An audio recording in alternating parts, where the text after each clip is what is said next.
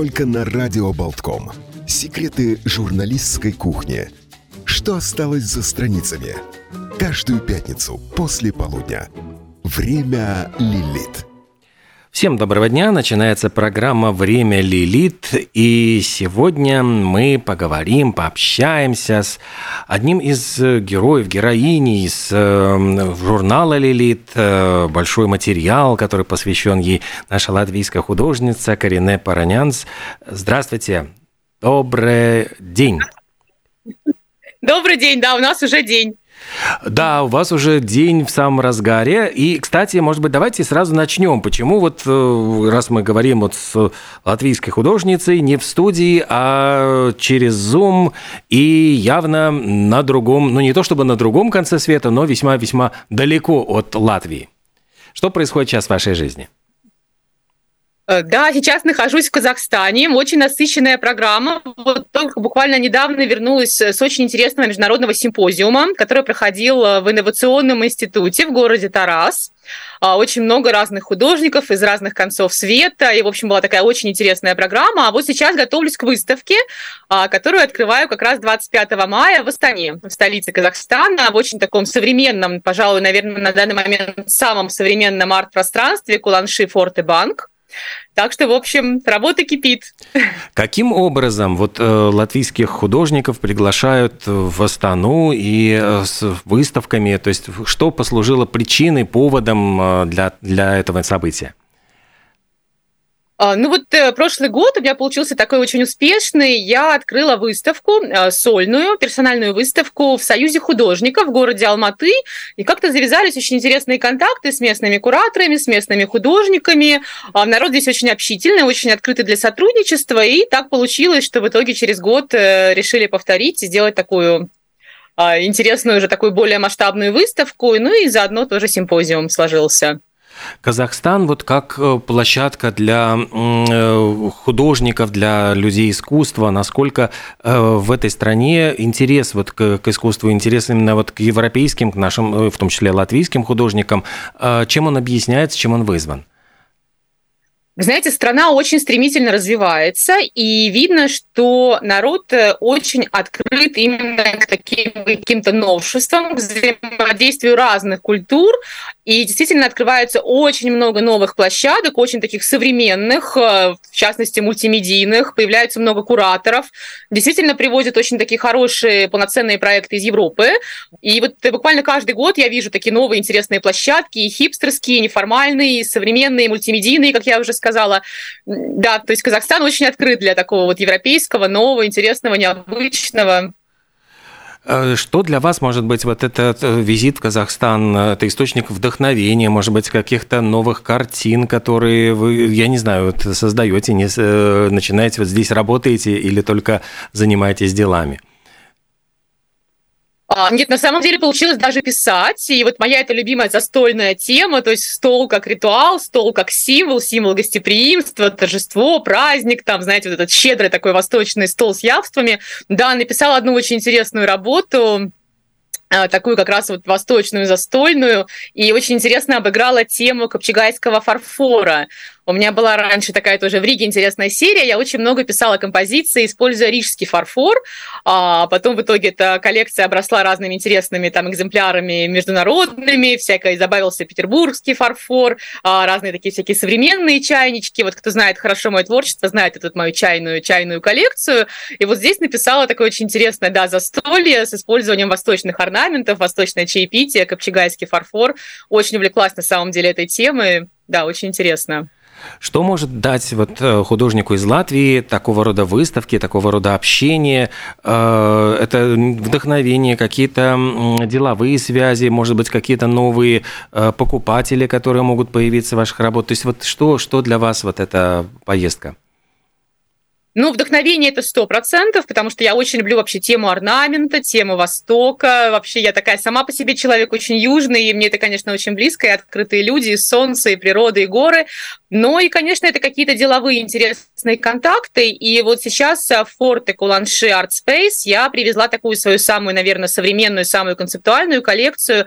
Это урбанистическая философия, то есть такие картины, философские размышления как раз на тему на тему урбанизации, на тему дигитализации, на тему вот современного орнамента, QR-коды и так далее. То есть такая очень современная на самом деле выставка, и она очень вписывается в само это пространство. Такое очень футуристическое Куланши Форт Арт Спейс. И мне кажется, будет такое еще и интересно в плане новых контактов, да, проект интересный.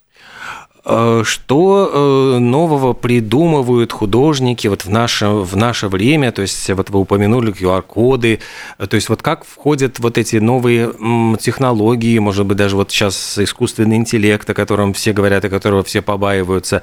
Как он влияет на творчество художников? Ну, начну сразу с того, что, пожалуй, искусственного интеллекта я точно не побаиваюсь, потому что я думаю, что искусство это всегда про любовь, это всегда про ну, такие настоящие чувства, эмоции. И мне кажется, все-таки, да, визуально можно сделать что-то очень похожее на произведение искусства, но все-таки за настоящим произведением искусства всегда стоит а, живой человек, его судьба, его переживания, такие искренние чувства. Поэтому я думаю, что хорошим художникам не стоит бояться конкуренции с искусственным интеллектом. Это, знаете, как а, фастфуд и как бы хорошая настоящая пища, которая требует времени. А, новые технологии, да, они входят очень активно, и это здорово. На самом деле я вот тоже делала такие анимированные картины, э, потому что я работаю в такой очень сложной технике, пишу свои работы по слоям, и у меня было очень интересное сотрудничество с видеохудожником нашим местным рижским Михаилом Матвиенко. Мы делали анимации, то есть снимали творческий процесс, как вот по слоям э, э, происходит вот это вот наращивания, скажем, новых образов, новых форм, и потом это все анимировали. И очень интересно, что зритель он как будто становится как соучастником творческого процесса, а, потому что на самом деле очень интересно, когда в процессе ты вот снимаешь покадрово, как, как эта работа рождается. Иногда даже бывают промежуточные этапы более интересные, чем на самом деле в итоге финал, результат. А технологии, да, они входят, вот, в частности, эта тема QR-кода, я вот такую взяла интересную концепцию, что QR-код – это как э, современный орнамент. То есть по своей сути, что такое орнамент? Орнамент – это носитель информации, и на протяжении вот всех веков развития человечества орнамент был всегда связан с национальной принадлежностью, с ручным трудом. А по своей сути QR-код э, это тоже кодирование информации, но это первый орнамент в истории человечества, который генерирует компьютер. То есть это такая очень интересная тема, и как раз вот на эту тему будут работы а, на выставке Форте Куланши Art Space, так что будем философствовать. А как помогает вот современные технологии, может быть, с реализацией своих картин? Потому что сейчас многие э, художники прибегают не только к арт-дилерам, но и выставляют свои картины онлайн. Можно зайти, вот нам, не знаю, на страничку художника и приобрести картины э, вот прямо в интернете. То есть вот такая практика вы используете?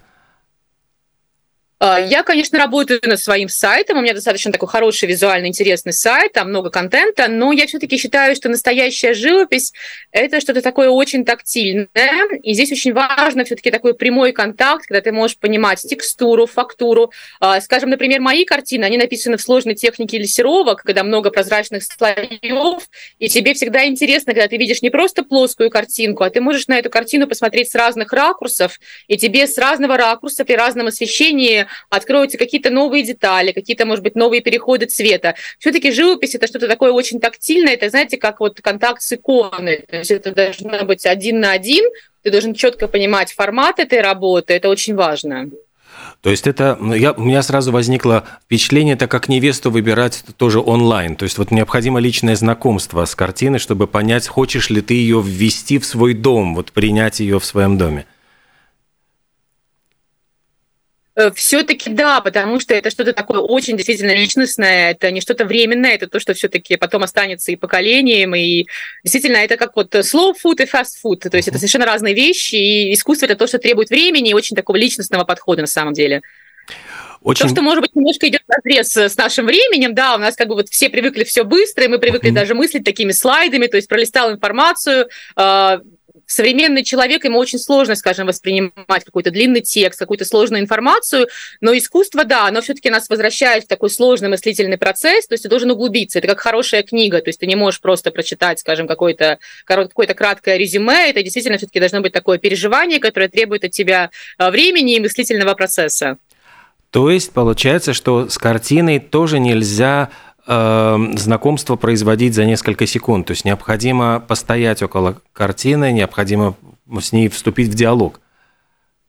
Да, абсолютно, это сто процентов, абсолютно, да. Это живой контакт. То есть живопись это всегда, даже слово, смотрите, какое красивое, живопись, да, то есть жизнь. Эм, то есть это всегда про, про жизнь и про живой контакт, конечно. Сколько у вас требует вот э, времени жизни создания одного полотна? То есть вот сколько вкладывается сил, энергии и вот времени жизни?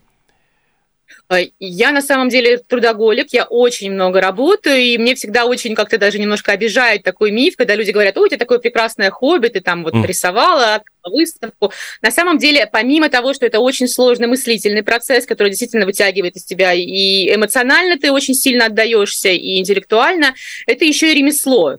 То есть, если ты хороший художник, это действительно такое сложное ремесло, которое требует от тебя еще и физических просто усилий, натянуть холст, загрунтовать, собрать подрамник. То есть чисто физически это действительно такое сложное, тяжелое, в общем-то, ремесло. А говоря про ремесло, вы никогда не занимались, например, к вам не обращались с просьбой, например, оформления книг, каких-то вывесок красивых, то есть, ну вот то, что, скажем, выходит за рамки, может быть, из, ну, кажется, искусства и, ну, кажется, чисто такой вот ремесленной работой? Ну, я на самом деле изначально понимала, что я не хочу делать ничего прикладного, то есть я изначально уже даже когда поступала учиться, я понимала, что я хочу быть художником.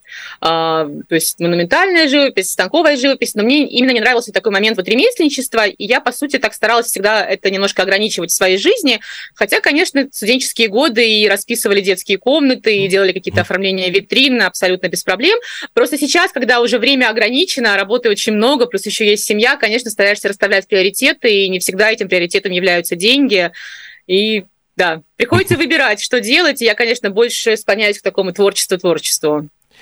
В интервью, вот, которое вы э, давали журналу «Лилит», большой такой ну, материал, э, и как раз о первых ваших шагах в искусстве вы так отзываетесь несколько иронично, что э, получали плохие оценки по изобразительному искусству. Вот почему вот вас не верили ваши учителя, которые преподавали предмет? – да, это была такая очень забавная история, что, в общем-то, когда я, вот, я училась в обычной школе, еще до того, как я поступила в колледж Розенталя, действительно, я была не очень хорошо успевала. Я хорошо успевала по всем предметам, кроме как раз рисования, и как-то, да, вот эти стандартные темы не очень мне заходили. Я помню, что учительница так сомневалась, отправлять ли меня на Олимпиаду, а я очень рвалась. И в итоге девочка, которая должна была поехать, заболела, и отправили меня. В общем, так, закрыв глаза, только не позорь нашу школу. И это был очень такой ценный для меня опыт, потому что первая художественная школа, и финал как раз Олимпиады проходил в Юрмальской художественной школе, и это так было здорово, запах краски, профессиональные художники, настоящее жюри.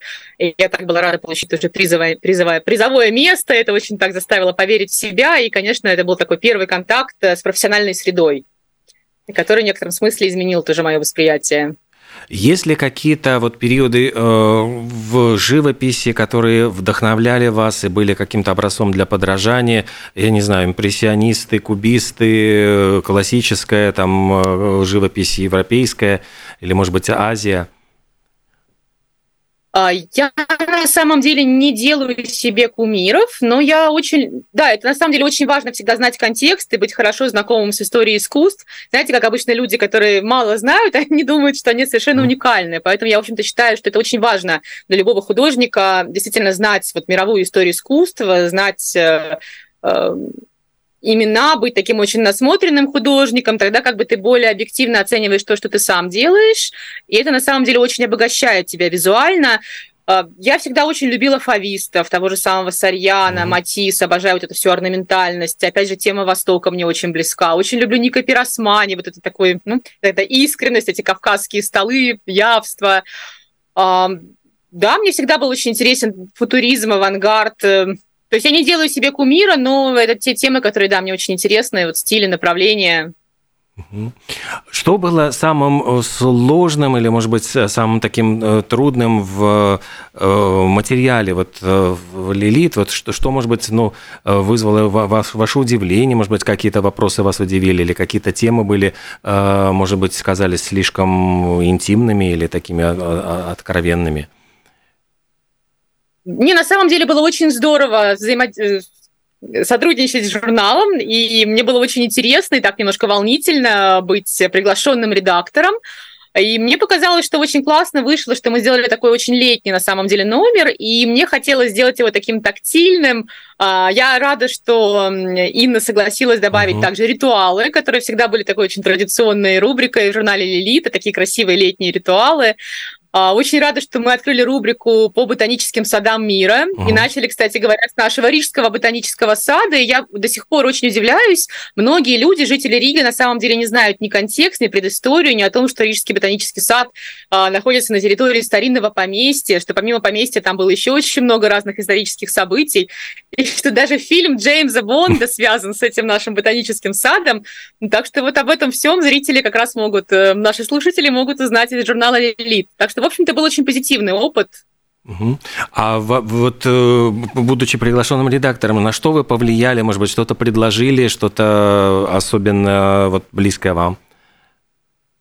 А, ну, я, конечно, больше, как это, тянула одеяло на тему искусства а, и, пожалуй, предложила именно те темы, которые, скажем, мне самой интересны. А, вот я очень рада, да, что мы сделали материал об Умберто Эко. Мне кажется, такая тоже ну, совершенно легендарная личность, настолько разносторонняя, интересная. И как раз из этой личности очень логично вытекает материал о метамодерне. И мне кажется, очень здорово, что ребята из журнала сделали это так очень ретроспективно, такой, такой как бы арт-ликбез, то есть модерн, модернизм и метамодерн очень так просто, такая, ну, АБЦ, скажем, но, мне кажется, очень получилось интересно, и визуальные примеры хорошие. А, очень рада, что мы сделали также материал о Сергее Параджанове, поскольку следующий uh-huh. год как раз юбилейный год маэстро, и вот в этом году интересно, что мы привезли авторскую пленку цвета граната, и, в общем-то, собираемся еще повторить показ в Латвии. Так что, в общем-то, да, все получилось достаточно так органично. Спора... Больше тянуло, конечно, одеяло на артовые темы. Как-то мне хотелось так немножко уйти от таких вот чисто женских тем, а именно вот взять такое что-то, ну, а, в общем так, подумать о высоком, о таком вне времени, вне пола, скажем, такие большие какие-то темы взять. А вот э, это действительно идет, э, как вы считаете, в тренде того, что сейчас женщины стараются как будто бы заняться действительно мужскими тоже темами и постепенно стираются вот эти какие-то э, жесткие рамки, которые всегда разделяли, что мужчины э, воюют, занимаются творчеством, женщины чаще всего это семья, это дом, это вот обустройство быта и вот как бы эти вот несоприкасающиеся вселенные. А, я думаю, здорово, что нету больше жестких рамок. Я думаю, что очень здорово, что все-таки человек стал более свободен, а, у него есть свобода выбора. Но я думаю, что вот это... Я, главное, боюсь, чтобы это не стало такой, знаете, серостью, когда не то, что стираются вот эти рамки или грани, или какие-то ограничивающие твою свободу, какие-то, может быть, э, условности, а все-таки, мне кажется, должно остаться такое мужское и женское, и в этом на самом деле именно вот, ну, суть, это как инь-янь, знаете, черное, uh-huh. белое. Поэтому я все-таки за то, чтобы женское и мужское начало себя сохранило, но за то, что выходить за такие вот эти вот стандартные консервативные пределы, это сто процентов. Я все-таки за таких эмансипированных девушек, образованных, открытых для разных профессий. То есть получается, что... Ну, ваш... замужество. Да. То, то, что вот, женщин. То, что журнал, в принципе, затрагивает те темы, которые обычно выходят за рамки обыч... ну, такого стандартного женского набора. Обычно всегда это, ну, э, это должны быть там какие-то домашние темы или там связанные с э, семьей. Вы вот хотели именно вот э, расширить этот, этот круг тем, да, чтобы женщинах, ну, заинтересовать. Да, да, чем и мне казалось, это как раз то, что вот современную женщину больше зацепит. Да, мне кажется, в наше время это немножечко так не актуально быть такой прямо девочкой-девочкой, а все-таки вот немножко хотелось именно, да, расширить круг этих тем и немножко сделать их не такими, не такими женскими, а все-таки, да, немножко поднять эту планку. И мне кажется, у нас получилось, хотя, в общем-то, я не могу сказать, а, журнал «Лилит» очень часто пишет и художники, и биографии какие-то интересные разбирают, не знаю, темы такие философские, так что, в общем, мы нашли какую-то, мне кажется, очень хорошую золотую середину. Это интересно, это получилось вкусно, ярко, зрелищно, но в то же время, да, немножко вышли из такого очень женского формата. Ваш интерес вот к Параджанову, он объясняется армянскими корнями или что-то в этом еще есть? Вот то, что у вас, я понимаю, и творчество тоже было, и вот сам проект с цветом граната, с показом этой картины, что это вот, э, что вас притягивает в его творчестве? А, я думаю, конечно, это и генетика, конечно, наша вот эта генетическая память, это то, что, в общем-то, составляет основу, и мне кажется, от этого нельзя отказываться.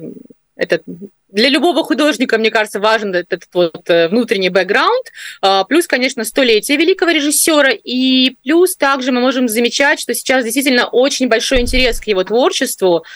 Тот же самый клип Леди Гаги, такой самый вот этот последний, яркий, тоже же сделан, в принципе, такая слизанная, в общем-то, копия Параджанова. Она это не скрывает.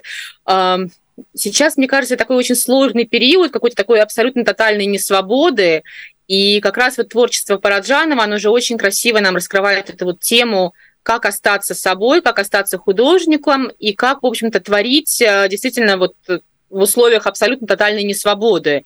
То есть если в контексте Параджанова мы это говорим про такой вот советский период, скажем, этот, весь этот коммунистический террор, то в наше время очень тоже мало что изменилось. Конечно, мы сейчас не будем трогать такие щекотливые темы, но по сути сейчас тоже перед э, художником, перед человеком в том числе порядочным человеком, очень часто стоит эм, такая дилемма, как же в такой период, в общем-то, тотальных, тотальной несвободы остаться человеком. Это, мне кажется, вопрос, который задает себе сейчас любой человек, даже не только художник. И даже, к сожалению, там, где мы принято думать, что есть демократия, на самом деле не все так гладко, как нам бы хотелось. Что дает человеку искусство, кроме вот этого ощущения красоты? И вообще, что дает, может быть, вот э, красота человеку? А, я думаю, это свобода. Это свобода. В любых условиях это очень большая свобода. И мне кажется, сейчас настолько человеку эта свобода стала актуальна, что действительно искусство, оно вот как-то входит в нашу жизнь все больше и больше. Искусство – это возможность для художника высказаться, э, выплеснуть какие-то свои комплексы. Э, ну вот, а что дает вот ощущение вот этого творчества, создания чего-то нового? Ну, конечно, там идет, и да, арт-терапия тоже имеет место быть. Конечно, если мы рассмотрим там биографию любого э, художника, то это всегда такой момент тоже э, какие-то свои, проработка каких-то своих, скажем, там, не знаю, страхов, комплексов или... Но мне также кажется, что это, наверное, такая возможность, особенно в наше время, поднимать какие-то тоже такие социально острые темы. То есть искусство это не просто такая разрядка какая-то эмоциональная, просто вот художник высказался и вот, грубо говоря, расслабился. Это все-таки тема, это возможность а, поднимать действительно какие-то социально острые темы. Мне кажется, в наше время а, вообще искусство это всегда про какую-то активную социальную позицию, скажем так. То есть любой художник современный по своей сути он активист не знаю, экоактивист, э, экология души, экология тела, экология, там, не знаю, информативного пространства и так далее. В вашем случае что это? Я очень разные темы поднимаю, в том числе, наверное, вот это а, важность э, не стать зависимым от э, цифрового пространства, дигитальной среды, от гаджетов, а, вот в частности, урбанистическая философия, она вообще такие очень острые темы поднимает э, человека, его зависимость от э, медийного пространства, и насколько вообще, в принципе, человек э, вот с развитием всех этих современных технологий стал, в общем-то, очень зависимый. Зависимый не только от телефона, а им также легко, в общем-то, управлять и манипулировать.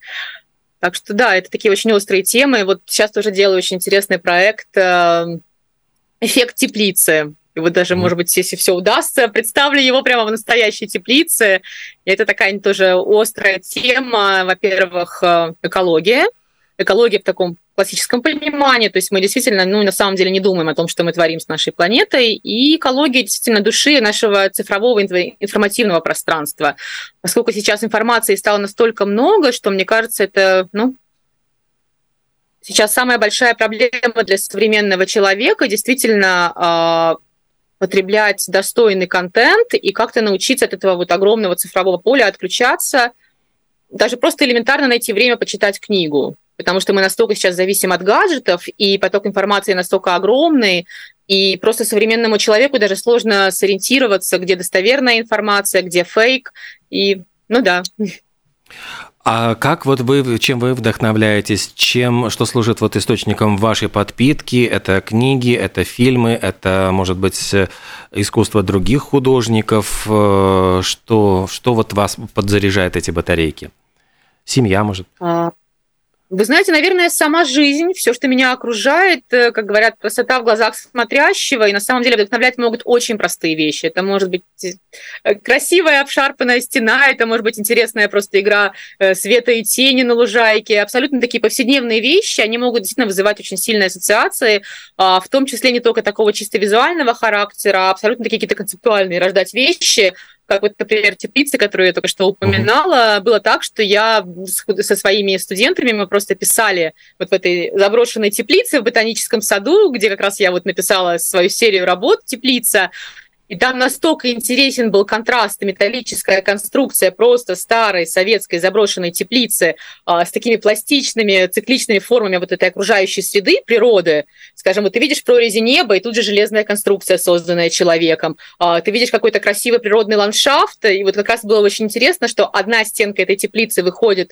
прямо в заросли ботанического сада, ты видишь вот контраст а, конструкция, созданная человеком, и ты видишь вот эту природу, свободу, вот эту цикличность, ритм.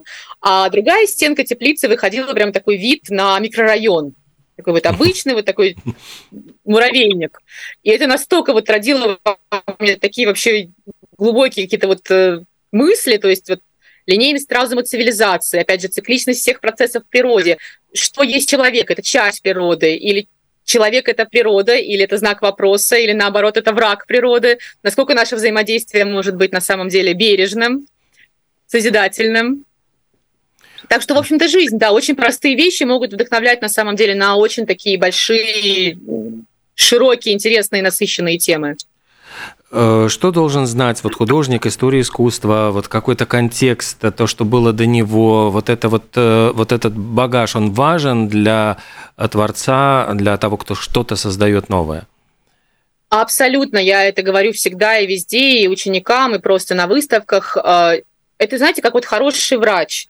То есть он же очень долго учится. То есть это должна быть и практика, это должны быть действительно серьезные академические знания, то есть хороший художник никогда нельзя начинать с черного квадрата Малевича. Ты можешь к этому прийти, но сначала все начинается с классической анатомии, с истории искусств, с семиотики.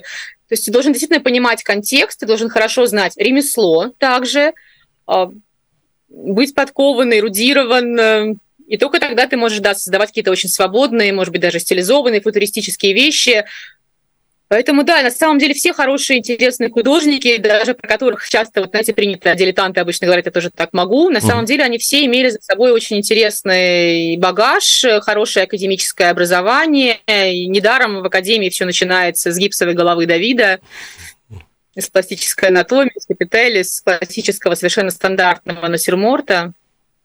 Да, я да. за очень хорошее долгое образование. Это, знаете, как вот маринад, э, как хорошая еда. То есть ты должен в этом соку очень долго вот зреть, впитать в себя вот это все, и только тогда ты можешь создавать что-то совершенно такое радикально новое, интересное. Э, вот э, буквально э, вчера я разговаривал с Андреем Звягинцевым, режиссером, и как раз ну, упомянул о том, насколько цитируются у него картины, и он меня удивил фактом. Он сказал, что вот в фильме «Не любовь» все время говорят Брейгель, вот он процитировал Брейгеля. Он говорит, вы знаете, я не хотел, ну то есть мы просто ставили кадр, и вдруг вот этот выпавший снег, дети, играющие на льду, и вот когда я подошел к камере, я вдруг э, обомлел и говорю, ребята, это же Брейгель. То есть э, он говорит, что я не старался, я даже испытывал потом страх и сомнения, вот, ну, не пол... нужно ли это делать, потому что, ну, меня же потом обвинят, что вот, ну, как процитировал Брейгель, но сама как будто бы природа, вот сам, сама все вот, в... Э, э, то есть здесь получается как будто бы не художник копирует жизнь, а жизнь иногда копирует художника, то есть вот какие-то вот эти вот удивительные мистические взаимодействия в вашей в жизни было такое? Наверное, мне кажется, это было всегда в, э, в творчестве любого художника. Даже если возьмем таких очень больших мастеров, тот же самый Тарковский, это же абсолютно классическая живопись. А, просто, мне кажется, есть какие-то вот эти вот основные законы, вот это золотое сечение, mm-hmm. которое просто на, вот, на генетическом уровне уже встроено в нас. И когда также есть этот багаж знаний, и плюс это какое-то такое коллективное, бессознательное, я думаю, да, очень часто, и эти реплики я даже иногда бывает, э, ну, открыто как бы пишу об этом, когда скажем, готовлю какую-то аннотацию или пресс-релиз какой-то выставки. Конечно, да, мы цитируем, мы опираемся на вот этот вот предыдущий опыт, расхожий вот этот штамп о том, что художник должен быть голодным, и вот э, как раз страдания приносит, э, дескать, эмоции, которые создают гениальные шедевры. Насколько это вообще актуально вот в наши дни? То есть вот жить э, в, в мансардах, э, там голодать, и вот при этом создавать шедевры в надежде, что потом, после смерти, э, тебя признают. Во-первых, этой крылатой фразой, так скажем, очень любят спекулировать э, а, состоятельные клиенты, которые не хотят платить денег.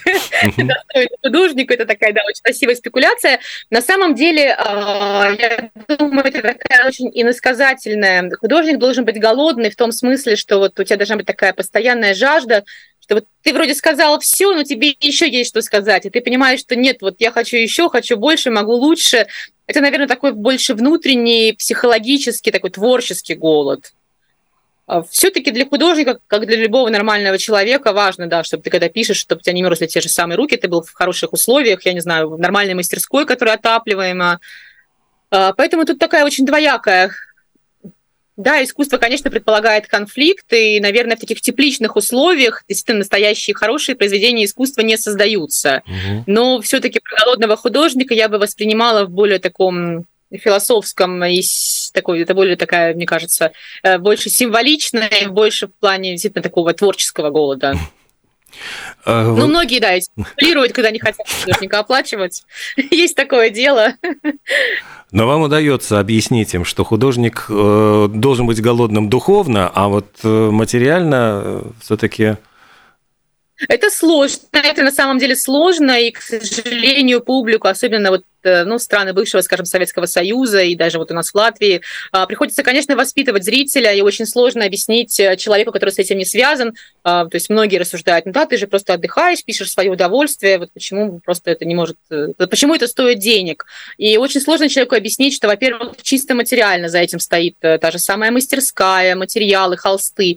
А, плюс, покупая одну картину, которая очень может быть написана как это, вейклы за 15 mm. минут, очень так быстро и, может быть, так совершенно этюдно, э, клиент должен понимать, что за этой картиной стоит еще 100 других, может быть, менее удачных полотен, которые дали тебе возможность вот это полотно написать так этюдно, быстро и легко. Э, поэтому, да, это очень сложно, это публику надо воспитывать. У нас, к сожалению, нет этого европейского пока еще мышления, вот этой планки, что интеллектуальная вот эта составляющая тоже стоит денег. Еще одна сторона вот современных художников – это обязательный э, элемент эпатажа, э, скандал, то есть обязательно должны быть, э, ну, на выставке что-то должно произойти, там уборщица должна смести эти инсталляцию, подумав, что это просто разбросанные окурки, должна быть какая-то э, моя кровать, вот где будут разбросаны там э, использованные контрацептивы там и прочие всякие еще Вот в вашем случае вот скандал, он присутствует или это какая-то наносная шелуха? А, к сожалению, я думаю, что это наносная шелуха. Я думаю, тут надо очень четко разделять. Есть э, маркетинг, а есть искусство. И вот сколько я наблюдаю даже из личного опыта, самые такие талантливые ребята, я думаю, что пройдет время, в истории останутся именно они.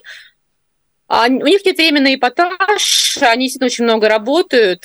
Просто есть маркетинг, есть люди, которые занимаются продажей искусства, есть действительно творцы. Ну, у них нет времени на цирк. Я могу сказать даже это по собственному опыту. Поэтому, да, надо тут четко понимать, где заканчивается маркетинг, начинается искусство и наоборот.